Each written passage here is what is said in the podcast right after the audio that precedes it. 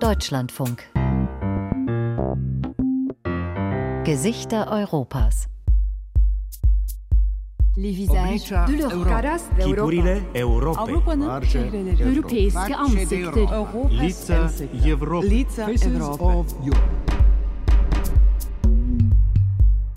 All rise. Veuillez vous lever. My name's Kareem Khan, a prosecutor. Murder as a crime against humanity. Mr. Al-Rahman, would you rise, please? Am 1. Juli 2002 hat er seine Arbeit aufgenommen. Der ICC, wie der Internationale Strafgerichtshof in Den Haag kurz genannt wird. International Criminal Court. 18 Richter, ein Chefankläger, Hunderte von Ermittlern, Analysten, Rechtsexperten und Verteidigern. Alle mit dem gleichen Ziel, durch Wahrheitsfindung Gerechtigkeit schaffen. Ein Menschheitstraum schien in Erfüllung zu gehen. Endlich sollte es vorbei sein mit der Straffreiheit von politischen und militärischen Führern. Der erste ICC-Chefankläger Luis Mordeno Ocampo. Diese Institution ist ein Wunder. Wir machen die Welt weniger primitiv. Wir haben für neue Spielregeln gesorgt. Wer Kriegsverbrechen begeht, wird bestraft. So lautet die wichtigste Spielregel. Wir verändern die Welt, Schritt für Schritt, von Den Haag aus. 20 Jahre später sind Ernüchterung und Kritik groß. Es werde zu wenig Recht gesprochen, heißt es. Die Prozesse dauerten zu lange, zu viele Verbrechen blieben ungesühnt. Ist die Kritik berechtigt? Was kann der ICC leisten, was nicht? Waren die Erwartungen zu hoch? Wie denken die Menschen darüber, die sich für diesen Hof einsetzen? Richter, Ankläger, Verteidiger? Oder braucht es einfach mehr Geduld, wie der erste deutsche Richter am ICC Hans-Peter Kaul immer wieder betonte? Der Völkerrechtsexperte gehörte zu den treibenden Kräften bei der Entstehung des ICC. Wir sind eine Baustelle für mehr Gerechtigkeit. Wir sind noch kein fertiges Gebäude. Wir sind noch keine funktionierende Fabrik. Sie müssen schon das Temperament und die Einstellung eines Langstreckenläufers haben, wenn Sie an diese Institution glauben. Gesichter Europas. Baustelle für Gerechtigkeit. Der Internationale Strafgerichtshof in Den Haag. Eine Sendung von Kerstin Schweighöfer. Your justice, the song is your justice.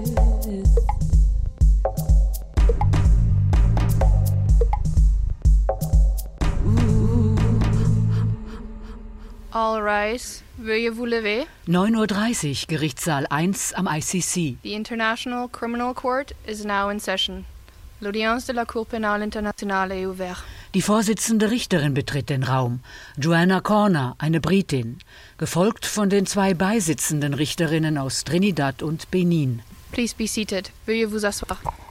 Die drei Frauen leiten einen der zurzeit wichtigsten Prozesse am ICC, das Verfahren gegen Ali Muhammad Ali Abdal Rahman, einen ehemaligen sudanesischen Milizenchef, auch bekannt als Ali Kushaib. Der inzwischen 72-Jährige hatte sich 2020 selbst gestellt, nach 13 Jahren auf der Flucht. Sein Prozess begann im April 2022. Yes, Mr. Uh, could court officer call the case, please? Good morning, Madam President. Abdal Rahman ist einer von fünf Angeklagten im Darfur-Verfahren. Der bekannteste heißt Omar al-Bashir. Der ehemalige sudanesische Regierungschef wurde 2019 gestürzt, aber vom heutigen Militärregime immer noch nicht nach Den Haag überstellt. Er ist wegen Völkermord angeklagt. This is the situation in Darfur, Sudan, in the case of the prosecutor versus Ali Muhammad Ali Abdul al-Rahman. Der Angeklagte, ein hagerer Mann mit schwarz umrandeter Brille, ist in Anzug und Krawatte im Gerichtssaal erschienen. Laut Anklage war er ein Anführer der berüchtigten Janjaweed-Milizen, die während des Bürgerkriegs in Darfur besonders grausam gegen die Zivilbevölkerung vorgingen. Abdal Rahman soll Kriegs- und Menschlichkeitsverbrechen begangen haben und verantwortlich sein für Mord, Folter, Vergewaltigung, Vertreibung und Plünderung in Hunderten von Fällen. Count 8. Rape as a crime against humanity. Mit ausdruckslosem Gesicht hat er sich die 31 Anklagepunkte angehört. Er sitzt hinter seinem Verteidiger. Bonjour, Madame la Présidente. Bonjour, Mesdames les Juges. Der hat sich erhoben, um sein Team vorzustellen. Cyril Lauci, ein Franzose mit schulterlangem dunklem Haar.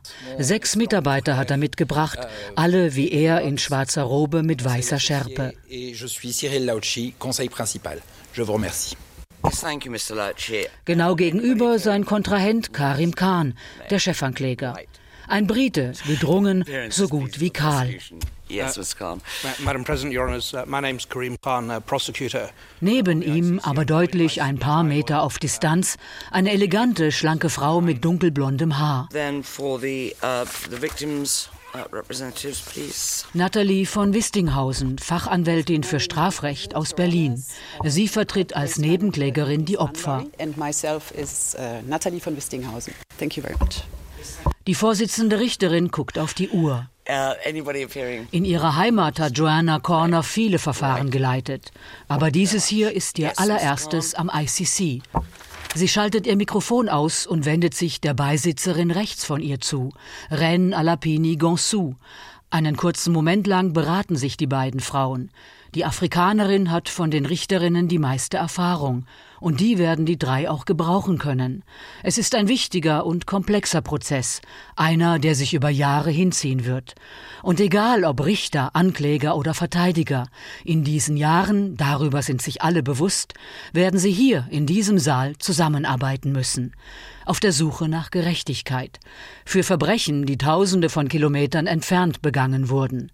Gerechtigkeit, auf die Überlebende und Angehörige von Opfern seit gut zwei Jahrzehnten warten. Then can I start by briefly? Richterin Corner lässt den Blick über den Gerichtssaal schweifen. Zeit zu beginnen. Right. Uh, I will start this time with the defence. Mr. Lauchi, anything you want to say? Merci, Madame la Présidente.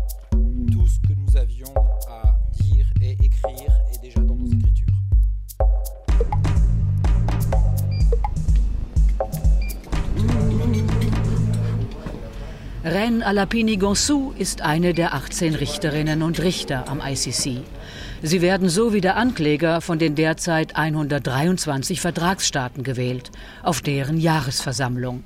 Diese Staaten haben das Rom-Statut ratifiziert, die juristische Grundlage des Gerichtshofs. Darin sind seine Befugnisse genau festgelegt. Großmächte wie Russland, China oder die USA sind nicht dabei. Sie wollen verhindern, dass sich ihre Bürger jemals vor dem ICC verantworten müssen. Die Vertragsstaaten legen auch das Jahresbudget fest, derzeit knapp 170 Millionen Euro. Verglichen mit dem Geld, das nationalen Gerichten zur Verfügung steht, ist das Budget des ICC extrem niedrig. Zu niedrig, um seiner Aufgabe gerecht zu werden, sagen viele. Auch Richterin Alapini Gonsu. Sie kam 2018 nach Den Haag.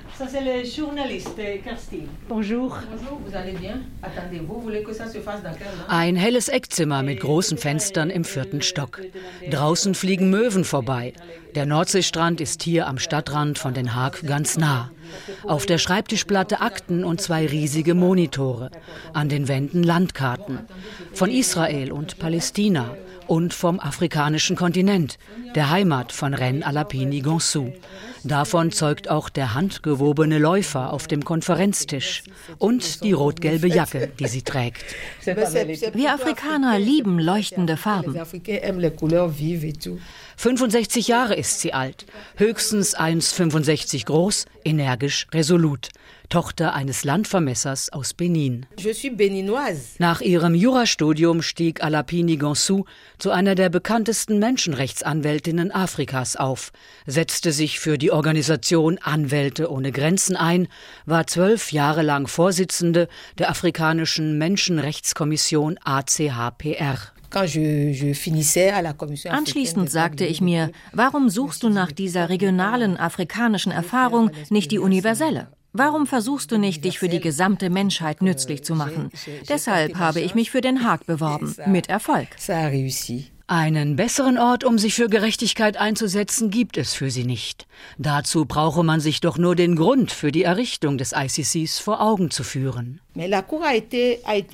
Wegen der zu vielen blutigen Konflikte. Wegen der Täter, die auf Straffreiheit vertrauen konnten und nicht zur Rechenschaft gezogen wurden. Wegen der Opfer, die vergeblich auf Gerechtigkeit warteten. Die wissen oft noch nicht einmal, weshalb sie in einen dieser Konflikte hineingeraten sind. Aber hat der ICC daran bisher groß etwas ändern können? Das Morden hat nicht aufgehört. Nur zwölf Verfahren konnte der Hof in den ersten 20 Jahren seines Bestehens abschließen. Von diesen zwölf wurden sechs eingestellt. Drei Angeklagte wurden für schuldig befunden, drei freigesprochen. Ist das nicht etwas mager? Die Richterin euh, streicht sich über die streng nach hinten gekämmten schwarzen Haare. Sie kennt die Vorwürfe. Viele seien unberechtigt. Zum Beispiel, dass sich der Hof von der Politik beeinflussen lasse. Dass die Verfahren viel zu lange dauerten. Das bekomme sie ständig zu hören. Aber, erklärt sie, es geht um extrem schwerwiegende Verbrechen, die obendrein tausende Kilometer von hier entfernt stattfanden. Das macht es so zeitraubend. Der geografische und zeitliche Abstand. Und eben, weil es so schwerwiegende Verbrechen sind. Auch den Vorwurf, ein Afrika-Tribunal zu sein, weil es sich bei sämtlichen Angeklagten der ersten 20 Jahre um Afrikaner handelt, will sie nicht gelten lassen. Denn in den meisten Fällen waren es die afrikanischen Länder selbst, die den ICC darum baten, die Ermittlungen einzuleiten. Aufgrund des sogenannten Komplementaritätsprinzips. Die nationale Justiz hat Vorrang. Erst wenn sie nicht selbst eingreifen kann oder will, wird der ICC aktiv weil Recht am besten dort gesprochen werden sollte, wo die Straftaten begangen werden, dort, wo Opfer und Täter leben. Ich denke, dass gerade Afrika begreift, wie dringend nötig eine Institution ist, die versucht, die Straflosigkeit zu beenden und die Opfer zu entschädigen und ihr Leid anzuerkennen. Sonst wäre Afrika doch nicht der Kontinent, der nach wie vor die meisten Vertragsstaaten stellt nämlich 33 von derzeit 123. Der ICC, das dürfe ganz generell nicht vergessen werden, sei nach wie vor eine sehr junge Institution.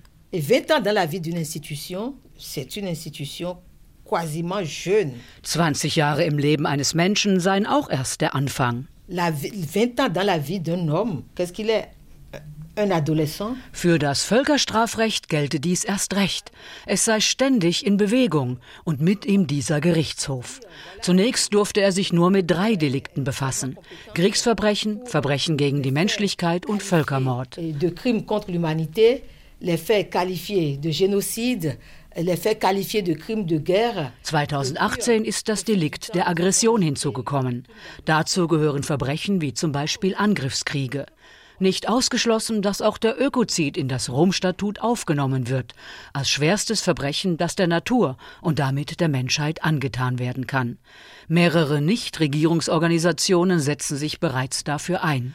Kurzum, der Vergleich, den ihr deutscher Kollege, der inzwischen verstorbene erste deutsche Richter am ICC, Hans-Peter Kaul, gezogen habe, treffe nach wie vor zu.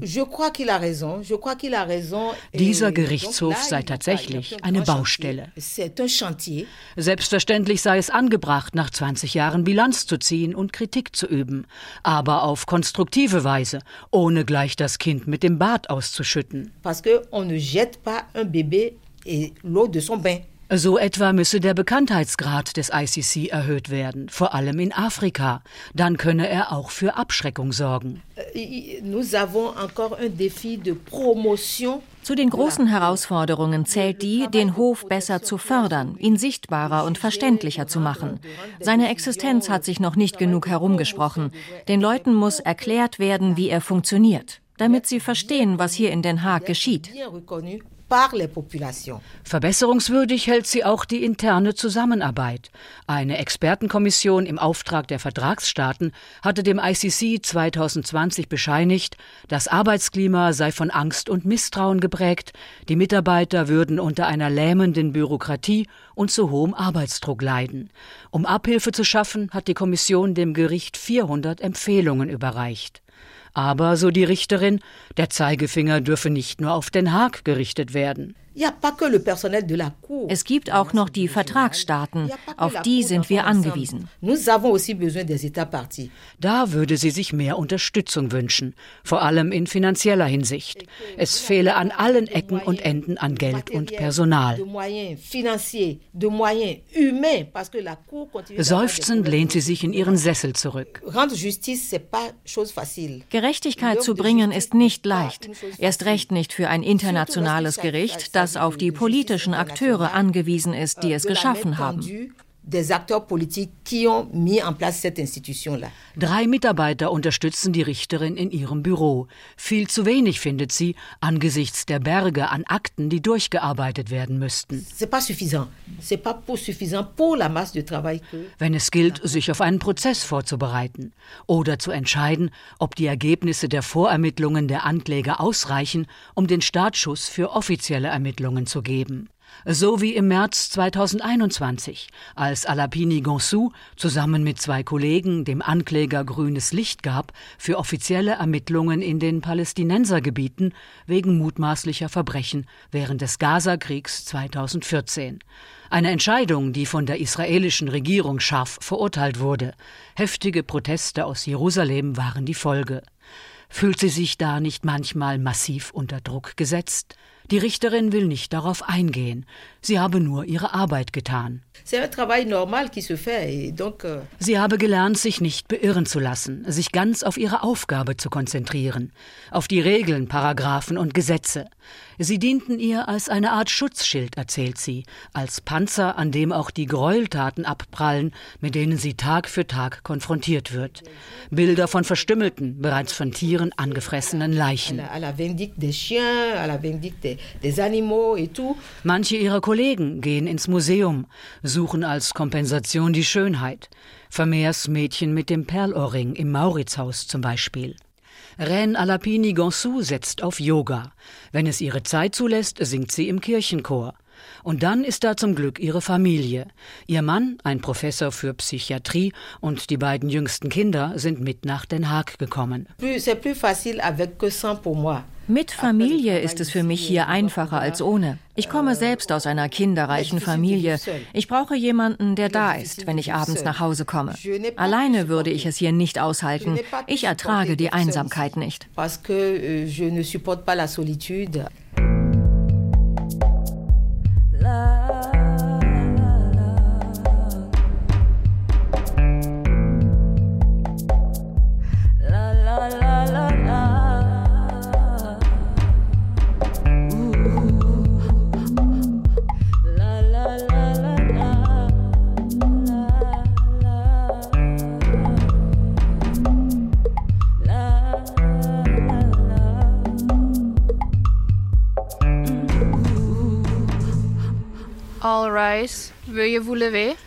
Richterinnen erteilen Chefankläger Karim Khan das Wort. Yes. Mr. Khan.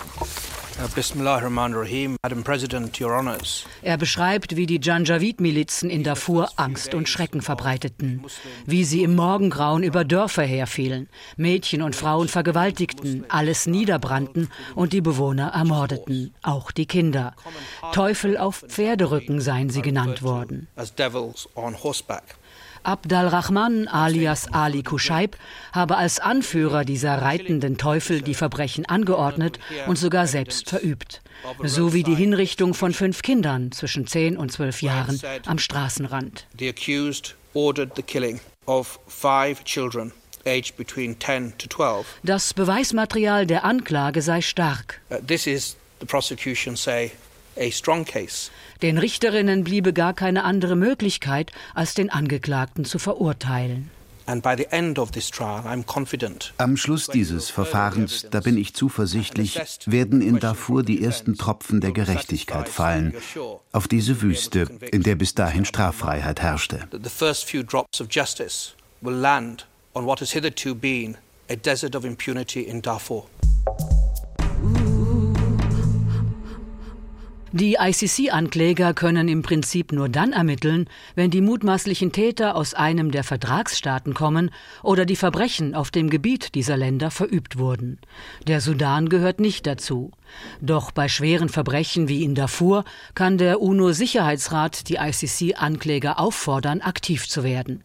Vorausgesetzt, das wird nicht durch ein Veto blockiert. Deshalb hat der ICC in Syrien bislang keine Ermittlungen aufnehmen können. China und Russland haben dagegen gestimmt.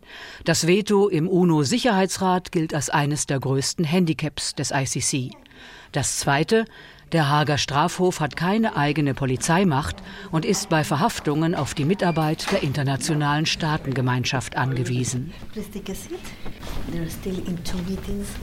Früher als erwartet erscheint er an der Tür und bittet in sein Büro. Hi. Hi. Gut gelaunt, galant und überaus höflich. Typisch britisch eben. Chefankläger Karim Khan. Der Mann, der sich King's Counsel nennen darf, Berater des britischen Königs. Der gefürchtet ist bei seinen Gegnern, weil er, so heißt es, rasend schnell denken könne. Ein juristisches Schwergewicht, 53 Jahre alt, routiniert und erfahren. Ein Mann auch bekannt für seine blumige Sprache, der es Tropfen der Gerechtigkeit regnen lassen will, der Shakespeare liebt, Charles Dickens und auch mal Virgil zitiert, um vor Selbstgefälligkeit zu warnen. Ewige Wachsamkeit ist der Preis unserer Freiheit. Als er gefragt wird, weshalb er den Posten in Den Haag übernommen hat, erinnert Kahn an den irischen Dichter William Butler Yeats. The tragedy of man is he's a genius die Tragödie des Menschen besteht darin, dass sein Geist an ein sterbendes Tier gefesselt ist, sprich an einen vergänglichen Körper.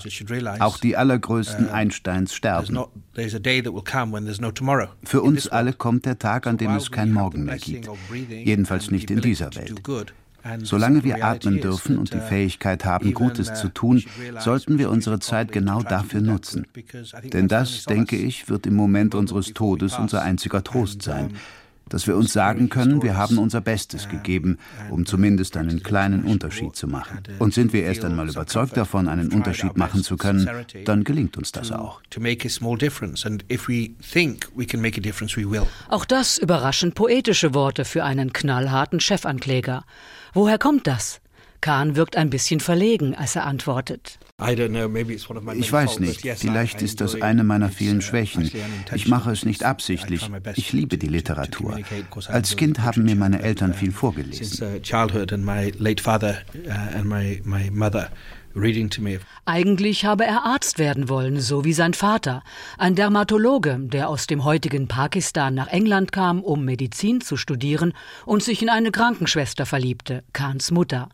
Doch dann weckte ein guter Freund der Familie, ein renommierter Rechtsexperte, sein Interesse für Jura. Dieser wunderbare Jurist sei für ihn zu einer Art Adoptivgroßvater geworden und das Recht zu einer Berufung. Und deshalb setzt Kahn seine Energie jetzt für den ICC ein, gerade weil sich dieser Gerichtshof nach 20 Jahren auf dem Prüfstand befindet. I think uh, it's correct to say that uh, the court er hat eine sehr wichtige Aufgabe zu erfüllen und ich denke, er könnte es besser machen. Dafür setze ich mich ein.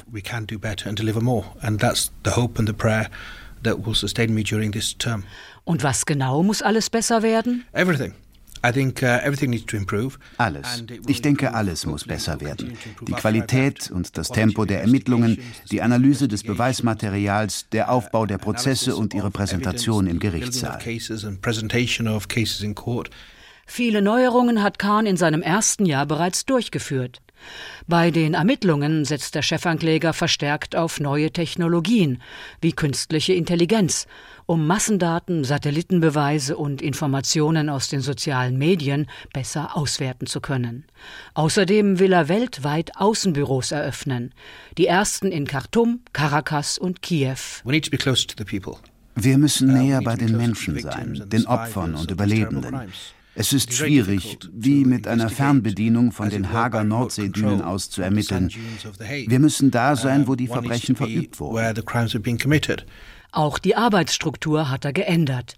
Die Experten seines multidisziplinären Teams sitzen nun regelmäßig gemeinsam an einem Tisch und tauschen sich aus. Juristen, Ermittler, Politologen, Psychologen, Analysten, Dolmetscher und Militärexperten. 450 sind es bisher. 78 neue Mitarbeiter sollen hinzukommen. Auch die Zahl der Ermittlungen und Vorermittlungen hat zugenommen. Das alles kostet Geld. Wie er das finanzieren will? Mit einem Trust Fund, in den mehrere Vertragsstaaten bereits eingezahlt haben. Dieser Fund ist Kahns Antwort auf den chronischen Geldmangel am ICC. Bevor ich nach Den Haag kam, habe ich UNITAD geleitet, das UN-Team, das die Verbrechen der Terrorgruppe Islamischer Staat im Irak ahndet. Da standen mir 30 Millionen Euro zur Verfügung. 30 Millionen nur für IS und nur für den Irak. Hier am ICC muss die Anklagebehörde mit 49 40,5 Millionen Euro auskommen, obwohl wir nicht nur in einem, sondern in 16 Ländern ermitteln. Das zeigt, wie schwierig die finanzielle Situation ist. Da helfe nur eins, effizient und pragmatisch mit den zur Verfügung stehenden Mitteln umgehen und Prioritäten setzen. So wie in Afghanistan. Dort will Khan vorerst nur die Verbrechen der radikal-islamischen Taliban und der Terrormiliz IS während der Eroberung von Kabul ahnden. Das hat ihm viel Kritik eingebracht. Denn ursprünglich sollte es um alle Verbrechen seit 2003 gehen und auch gegen afghanische Regierungstruppen und ausländische Militärs ermittelt werden. Also ebenso gegen US-Soldaten und CIA-Angehörige. Mit der Priorisierung auf Verbrechen von IS und Taliban weckte Khan den Eindruck, die Großmächte und ihre Verbündeten schonen zu wollen. Aber, stellt er klar, When the Taliban uh, takeover took place and I saw what was happening, Während der Machtübernahme durch die Taliban sah ich das Morden und was den Kindern und Frauen angetan wurde, die Enthauptungen, die Selbstmordanschläge. Es tut mir leid, aber angesichts der Mittel, die mir zur Verfügung stehen, bringt es mich nicht in Verlegenheit, dass ich beschlossen habe, mich erst einmal darauf zu konzentrieren.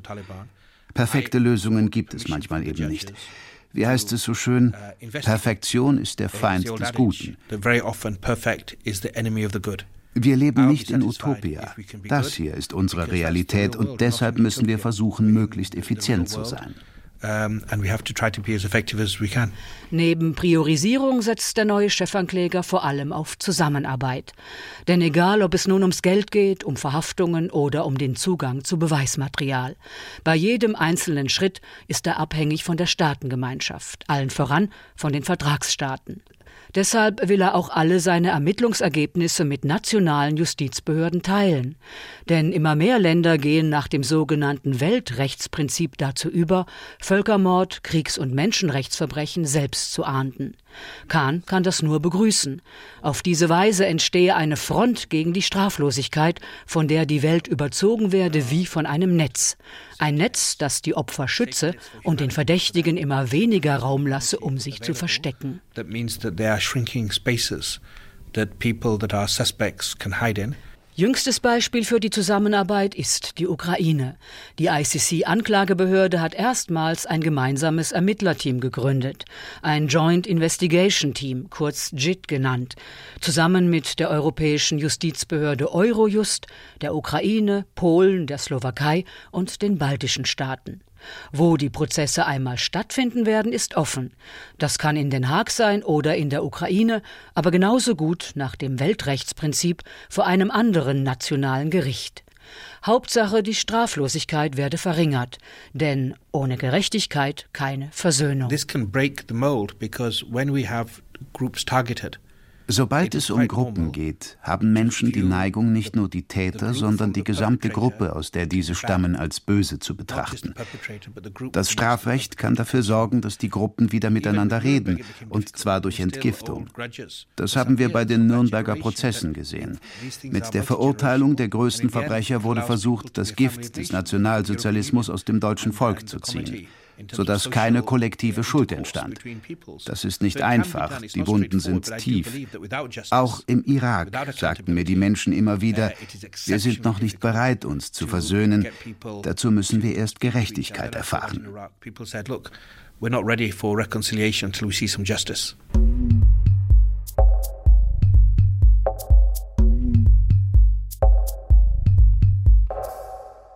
Wird der ICC auch die Verbrechen, die während des Ukraine-Kriegs verübt werden, ahnden können und damit eine Voraussetzung für Versöhnung schaffen? Weder Russland noch die Ukraine gehören zu den Vertragsstaaten, aber die ICC-Anklagebehörde kann auch dann aktiv werden, wenn ein Nicht-Vertragsstaat sie darum bittet. Und das hat die Ukraine bereits 2014 nach der Annexion der Krim getan. Im März 2023 hat der ICC weltweit für Schlagzeilen gesorgt und Haftbefehle erlassen gegen den russischen Präsidenten Wladimir Putin und die russische Beauftragte für Kinderrechte Maria Lvova-Belova. Die Anklagebehörde wirft den beiden vor, ukrainische Kinder rechtswidrig in die russische Föderation deportiert zu haben. Das ist ein Kriegsverbrechen. Mit weiteren Anklagepunkten ist zu rechnen. Aber wird sich der russische Präsident jemals auch wegen des Straftatbestands der Aggression verantworten müssen, sprich des Angriffskriegs auf die Ukraine? Und wird Putin überhaupt jemals in Den Haag landen? Ausgeschlossen ist es nicht, sagt der Kölner Rechtswissenschaftler Klaus Kress und erinnert an Radovan Karadzic, den ehemaligen Führer der bosnischen Serben, und an dessen General Ratko Mladic, Karadzic wurde erst nach 13 Jahren verhaftet, Mladic sogar erst nach 16. Man soll nie, nie sagen im Völkerstrafrecht. Das äh, ist eine ganz wichtige äh, Erfahrung, die die Geschichte dieser Disziplin lehrt. Es sind schon sehr, sehr viele Überraschungen passiert. Klaus Gress ist regelmäßig in Den Haag anzutreffen. Der 57-jährige Straf- und Völkerrechtsprofessor ist einer der 17 sogenannten Special Advisors von Chefankläger Khan. Zu den prominentesten zählt die britisch-libanesische Juristin Amal Clooney. Sie ist Khans Sonderberaterin für Darfur. Gress wird zu Rate gezogen, wenn es um den neuen Straftatbestand der Aggression geht. Ein Angriffskrieg wie der auf die Ukraine würde zwar unter diesen vierten Straftatbestand fallen, aber angeklagt werden kann Putin deswegen trotzdem nicht, weil die Kriterien strenger sind als bei den drei anderen Delikten. Das Verbrechen der Aggression ist kompliziert, nur mit größter Mühe konnten sich die Vertragsstaaten darauf einigen. Denn was ist mit Militärinterventionen aus humanitären Gründen? Was mit Fällen von antizipatorischer, sprich vorweggenommener Selbstverteidigung? Würde das einen solchen Krieg nicht rechtfertigen? Folge, es wurden so viele Einschränkungen und Schlupflöcher eingebaut, dass es kaum vorstellbar ist, wie je ein Aggressionsverbrechen vor den ICC kommen soll blieben Kriegs- und Menschlichkeitsverbrechen sowie Völkermord, um Putin den Prozess zu machen. Aber, so Kress, ein ganz wichtiger Anklagepunkt oder ein ganz wichtiger Tatverdacht bliebe außen vor. Der Kölner Experte hofft, dass der Ukraine-Krieg für die Vertragsstaaten zu einem Weckruf wird, der sie dazu bringt, die Einschränkungen für die Anwendung des neuen Straftatbestandes zu lockern. Bis dahin sollte die Gründung eines Ad-hoc-Tribunals erwogen werden, speziell für das Verbrechen der Aggression im Fall der Ukraine ein spezielles äh, Tribunal, das nicht in Konkurrenz träte zum Internationalen Strafgerichtshof, sondern eine Lücke überbrückt, die gegenwärtig besteht. Die Bedeutung des ICC kann Kress nicht genug unterstreichen. Er war als junger Jurist 1998 in Rom mit dabei, in jenen legendären Verhandlungsnächten im Juli, als sich 120 Staaten auf das Rom-Statut einigten. Kress hat miterlebt, wie sich der Leiter der deutschen Delegation Hans-Peter Kaul leidenschaftlich für die Gründung des neuen Gerichtshofs einsetzte und Bilder prägte wie das der Baustelle. Die werde der ICC noch eine ganze Weile bleiben bleiben. Vielleicht nicht mehr eine Großbaustelle, aber es wäre ein ganz naiver Erwartungsmaßstab, davon auszugehen, nach 20 Jahren wäre alles in dem Sinne im Lot, dass nun Routine ausbrechen könnte.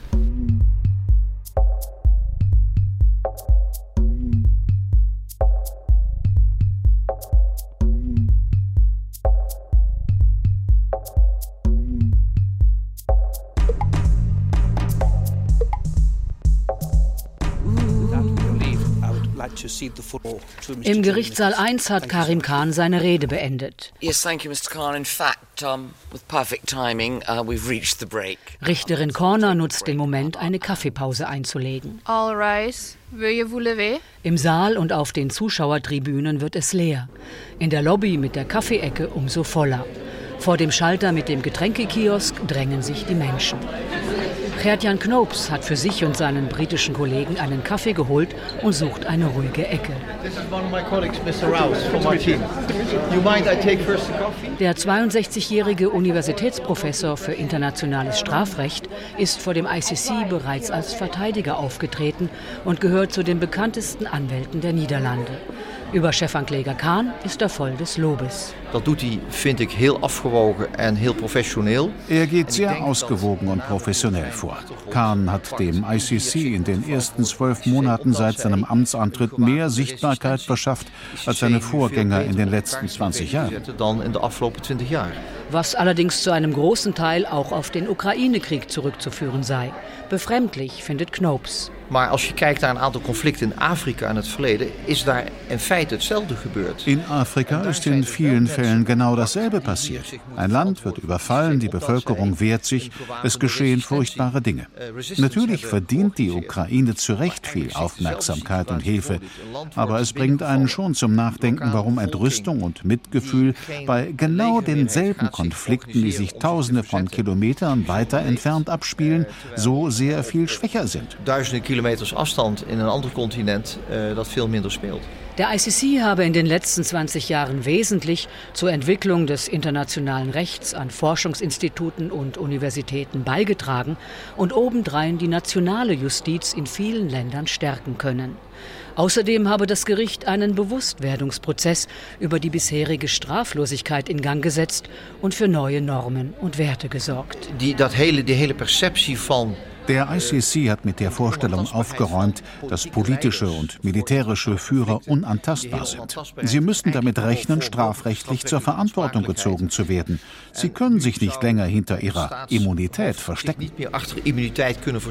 Dass Kahn bei den Ermittlungen pragmatisch vorgeht und Prioritäten setzt, kann Knopes nur begrüßen. Nach dem Vorbild des Jugoslawien-Tribunals sollten sich auch die ICC-Ankläger auf die allerwichtigsten Anklagepunkte konzentrieren und die Zahl der Zeugen beschränken. Auch durch das Streichen von bestimmten Zwischenschritten im Vorfeld der Prozesse ließe sich enorm viel Zeit einsparen. Das käme auch den Angeklagten zugute, die manchmal bis zu acht Jahren auf ein Urteil warten müssen. Knoops fordert eine Verbesserung ihrer rechtlichen Stellung während der U-Haft. Ich denke da an die Schaffung eines Ombudsmannes, denn es kommt oft zu Klagen wegen des Essens, telefonischer Kontakte oder Familienbesuche. Die Inhaftierten können sich damit zwar intern an den ICC wenden, aber es sollte schon eine unabhängige Person sein. Je moet dat eigenlijk aan een onafhankelijk iemand uitbesteden die daar ook echt werk van maakt. Schließlich gelte auch am ICC das Grundprinzip der Unschuldsvermutung. Doch angesichts der Schwere der Verbrechen würden viele Angeklagten von der Öffentlichkeit noch vor Prozessstart als Monster und Schlechter verurteilt. Mijn schoonvader heeft me ooit verteld, die zelf de concentratiekampen heeft overleefd. Mein Schwiegervater hat im Zweiten Weltkrieg die Konzentrationslager überlebt. Er wusste, was es bedeutet, rechtlos zu sein. Ohne euch Verteidiger, pflegte er zu sagen, funktioniert die Justiz nicht. Das gilt auch hier für den ICC. Alleen dan kan het systeem hier werken.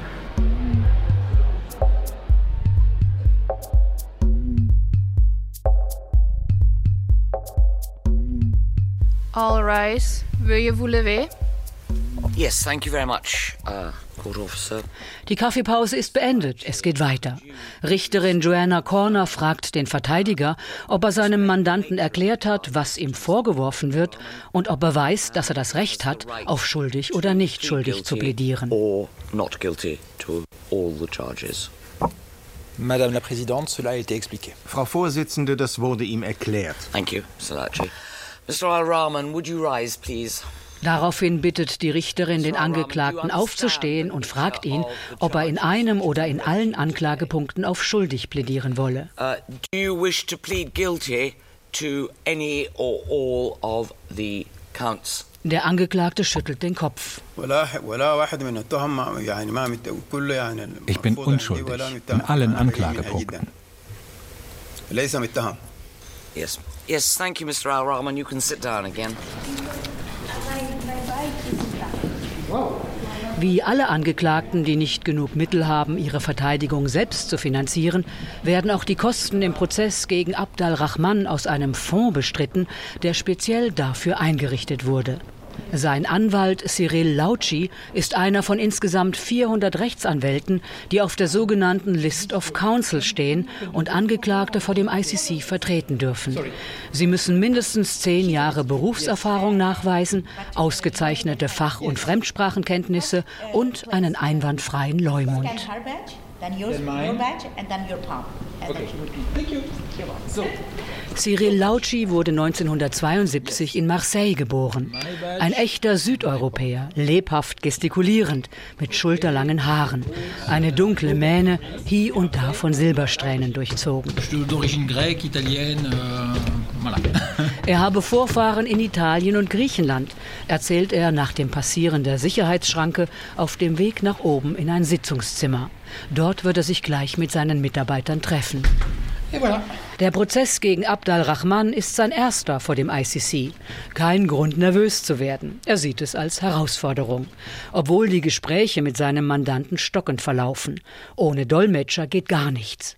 Und obwohl er noch nach weiteren Zeugen suchen muss, vor Ort. Der Sudan sei kein Disneyland. Euh, le Soudan, c'est. Das wird gefährlich und schwierig, aber dafür sind wir da. C'est difficile, mais on est là pour ça. Den Namen seines Angeklagten kann Lauci inzwischen ohne Stocken aussprechen. Ali Mohammed Ali Abdelrahman. Alias Ali Kushaib. Das ist wichtig, denn sein Mandant hält sich für das Opfer einer Verwechslung. Er sagt, ich bin Ali Mohammed Ali Abdelrahman, aber ich wurde nie Ali Kushaib genannt. Diesen Mann kenne ich nicht. Mit anderen Worten, es wurde die verkehrte Person angeklagt. Das versucht er zu beweisen. Mein Mandant ist ein zurückhaltender alter Mann, beinahe 73 Jahre alt. Er leidet darunter, dass er seine Familie seit seiner Überstellung 2020 nicht mehr sehen konnte. Aber er ist auch ein sehr geduldiger alter Mann. Er wartet und hofft, dass die Wahrheit siegt und er freigesprochen wird. Lauci ist anzusehen, wie sehr er für seine Aufgabe brennt. Der zweifache Familienvater kam 2007 nach Den Haag. Er folgte seiner Frau, einer algerischen Juristin, die ebenfalls für den ICC arbeitet. Das Ehepaar gehört zu jener ersten Generation von Jurastudenten, denen das internationale Recht ein faszinierendes, unbekanntes neues Aufgabengebiet bot. Terra incognita. Als ich mein Studium begann, gab es kein einziges Instrument, um Kriegsverbrechen zu ahnden. Allein schon die Tatsache, dass es diesen Gerichtshof inzwischen gibt, ist ein Riesengewinn. Nach seinem Abschluss arbeitete Lauci unter anderem für das Ruanda-Tribunal in Arusha, das Sierra Leone-Tribunal in Freetown und das Jugoslawien-Tribunal, das seinen Sitz ebenfalls in Den Haag hat. Diese Wegbereiter haben gezeigt, dass es möglich ist, solch schwere internationale Verbrechen zu verfolgen. Das war der erste Schritt. Der zweite und die Herausforderung, der sich der ICC nun stellen muss, ist es zu beweisen, dass dies normal ist. Mais, euh, ça prendra du temps. Aber das brauche seine Zeit. Das gehe nur in kleinen Schritten. Für eines der größten Probleme hält auch Lauci die Finanzierung und die teils widerwillige Haltung der Geldgeber. Dadurch stoße dieses Gericht zu oft an seine Grenzen. Obwohl es eigentlich besser, mehr und schneller arbeiten könne, findet er, als zwei seiner Mitarbeiter den Kopf durch die Tür stecken. Er guckt auf die Uhr. Gleich haben sie eine Telefonschalte. Noch ein paar Minuten. Wo war er stehen geblieben? Richtig beim Geld. Auch die Verteidigung könnte mehr gebrauchen. Zum Beispiel für besseren Zeugenschutz. Wir haben gute Gründe anzunehmen, dass im Sudan allein schon der Eindruck, mit dem ICC zu kooperieren, ausreicht, um Menschen verschwinden zu lassen. Sie werden verhaftet, mitgenommen, hingerichtet. Lauci und sein Team haben deshalb bereits einen Antrag auf besseren Zeugenschutz eingereicht, auch für die Zeugen der Anklage. Schließlich würden sie alle für dasselbe Ziel kämpfen die Wahrheit ans Licht zu bringen, betont der engagierte Anwalt, als erneut die Tür aufgeht. Jetzt muss er wirklich abbrechen. Und da man hier aus Sicherheitsgründen nicht alleine rauskommt, geht er mit die Treppe runter bis zur Sicherheitsschranke.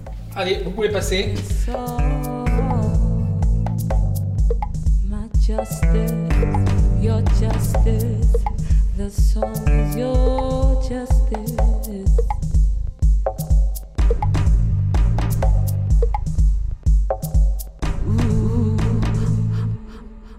Für die Überlebenden und die Angehörigen der Opfer kann der ICC zur einzigen Anlaufstelle auf der Welt werden. An wen sollen sie sich sonst wenden, wenn die Justiz ihrer Heimatländer Tatverdächtigen nicht selbst den Prozess machen will oder kann? Anders als seine Wegbereiter hat der ICC deshalb dafür gesorgt, dass die Opfer mit einbezogen werden können, wenn sie wollen, und für das erfahrene Leid finanziell entschädigt werden. Sie bekommen dann ihren eigenen Rechtsbeistand, ähnlich der Nebenklägervertretung vor deutschen Gerichten. All rise. Veuillez vous lever. Thank you very much. And from the legal representatives of the victims, im Gerichtssaal 1 kommt Nathalie von Wistinghausen zu Wort. Yes, Madam President, uh, Your Honors, die Berliner Anwältin vertritt im Darfur-Verfahren 142 Männer und Frauen, die aus eigenem Antrieb an diesem Verfahren teilnehmen wollten. Sie gehören zu den Hunderten von Menschen, die Opfer der Verbrechen geworden sind, die Milizenführer Abd al-Rahman vorgeworfen werden. Verbrechen, die vor 20 Jahren verübt wurden. Es ist, wie Sie sich vorstellen können, für die Opfer, die von der berüchtigten Janjaweed-Miliz und von den Regierungstruppen in Darfur terrorisiert wurden, ein lang ersehnter Moment. Es gibt keine anderen Optionen. Der ICC ist für sie der letzte Ausweg. Viele von ihnen leben bis heute, also ebenfalls seit gut 20 Jahren, in den größten Flüchtlingslagern der Welt, in Darfur und im Dschad. Not all affected victims nicht alle betroffenen Opfer wollen an diesem Prozess teilnehmen, aber einigen kann es helfen, nach dem, was ihnen widerfahren ist, besser zu leben und nach vorne zu schauen.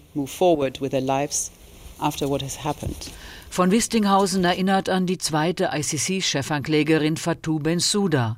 Die Opfer, so pflegte Bensouda zu sagen, sind der Grund dafür, dass dieses Gericht existiert.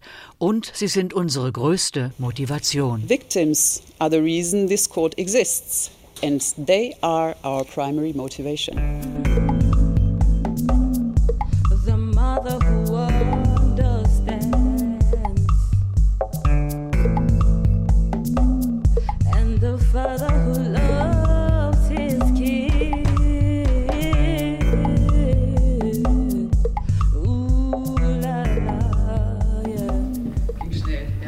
Mit eiligen Schritten erscheint Natalie von Wistinghausen in der Lobby.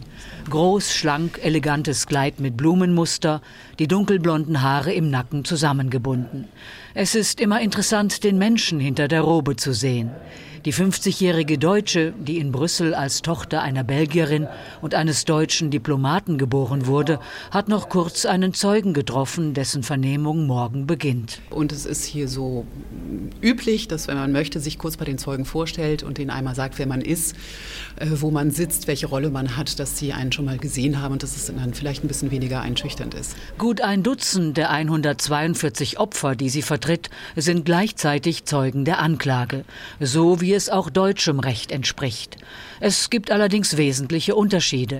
Vor dem ICC hat von Wistinghausen als Opfervertreterin, anders als in Deutschland, nicht die gleichen Rechte wie Anklage und Verteidigung.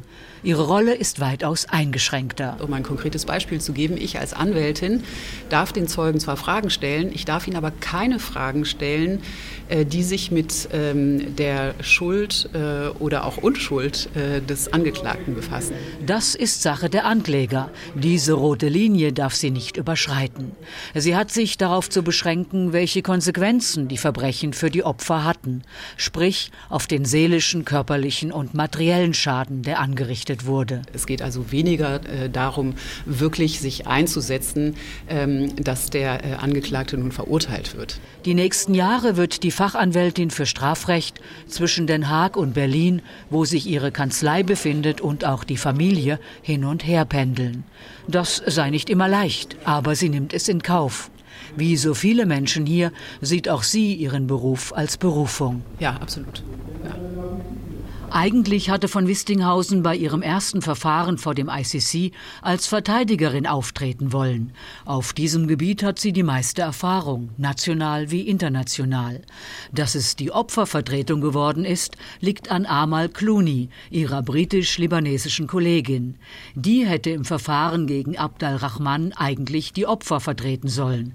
Doch dann wurde Clooney vom Chefankläger zum Special Advisor für Darfur ernannt. Und das bedeutete eben, dass sie ihre Rolle als Legal Representative of Victims in dem Abd al-Rahman-Verfahren nicht weiterführen konnte, weil das natürlich potenzielle Interessenkonflikte ähm, birgt. Und deswegen hat sie mich äh, eben gefragt, ob ich, ob ich diese Rolle für sie übernehme. Ähm Kennengelernt hatten sich die beiden Frauen, als sie in Deutschland zusammen in zwei aufsehenerregenden Prozessen gegen Mitglieder der islamischen Terrormiliz IS erfolgreich die Nebenklage vertraten. Im November 2021 wurde der Iraker Taha Aye vor dem Oberlandesgericht in Frankfurt zu lebenslanger Haft verurteilt. Unter anderem, weil er ein fünfjähriges jesidisches Mädchen bei sengenden Temperaturen draußen im Hof angekettet hatte und qualvoll verdursten ließ. Einen Monat zuvor, im Oktober, war die Ehefrau des Irakers, die Rückkehrerin Jennifer W., deswegen bereits in München zu zehn Jahren Haft verurteilt worden. Beiden Angeklagten konnte aufgrund des Weltrechtsprinzips vor einem deutschen Gericht der Prozess gemacht werden. Wenn es um Völkermord, Kriegs- und Menschlichkeitsverbrechen geht, können nationale Gerichte den ICC entlasten und eben jene justizielle Front bilden, mit der Ankläger Kahn die Welt überziehen möchte. Das, das Besondere an dem Verfahren vor dem Oberlandesgericht Frankfurt äh, gegen den Mann war, dass er wegen Völkermordes an den Jesiden angeklagt war und es auch zum ersten Mal weltweit weltweit zu einer Verurteilung wegen des Völkermordes an den Jesiden gekommen ist. Über die hohen Erwartungen ihrer Mandanten ist sich die deutsche Anwältin bewusst. Wird sie ihnen gerecht werden können? Das sei einer der schwierigsten Aspekte der Opfervertretung, wobei es den meisten Menschen, die sie bisher vertreten hat, nicht um Entschädigungen gehe will nicht sagen, dass es unwichtig ist, aber sie sagen immer wieder, wir wollen zurück in unser Land und dort ein friedliches Leben führen. Das sei das Allerwichtigste. Das habe auch einer der Menschen, die ihr im Darfur-Verfahren anvertraut wurden, immer wieder betont. Ein junger Mann. Als sein Dorf 2003 überfallen wurde, war er acht Jahre alt. Jetzt ist er 27 und träumt seit 15 Jahren davon, heimkehren zu können. Aber, habe er gesagt, dazu brauche ich Gerechtigkeit. Wie so viele Opfer hätte zwar auch er es sich gewünscht, nicht bloß Abdal Rahman, einen Milizenführer, auf der Anklagebank zu sehen, sondern al-Bashir, den Hauptverantwortlichen. Aber es ist immerhin ein kleiner Schritt vorwärts und jeder Schritt ist gut.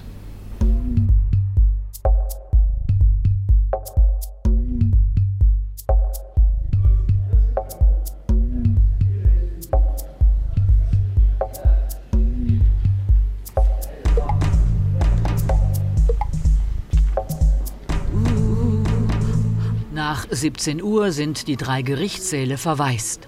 Richter, Ankläger und Verteidiger haben sich in ihre Arbeitszimmer zurückgezogen. Auch die Lobby ist leer, der Kaffeekiosk geschlossen. Lediglich die Rezeptionistin hinter dem langgezogenen weißen Infoschalter muss noch eine Weile ausharren.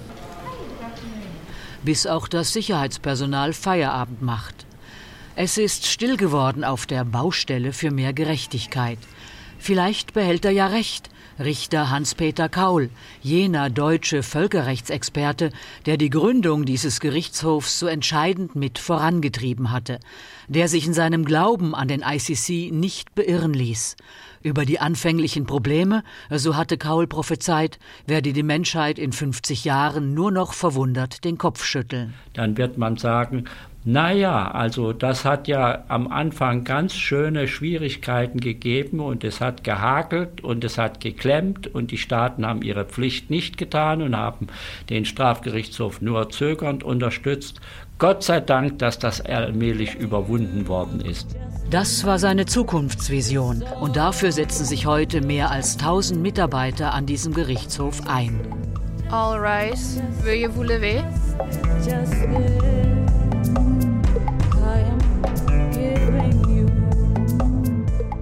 Das waren Gesichter Europas an diesem Samstag. Baustelle für Gerechtigkeit. Der Internationale Strafgerichtshof in Den Haag. Eine Sendung von Kerstin Schweighöfer. Ton und Technik Christoph Maria Münch. Redaktion Simonetta Dibbern. Eine Deutschlandfunkproduktion aus dem Jahr 2022.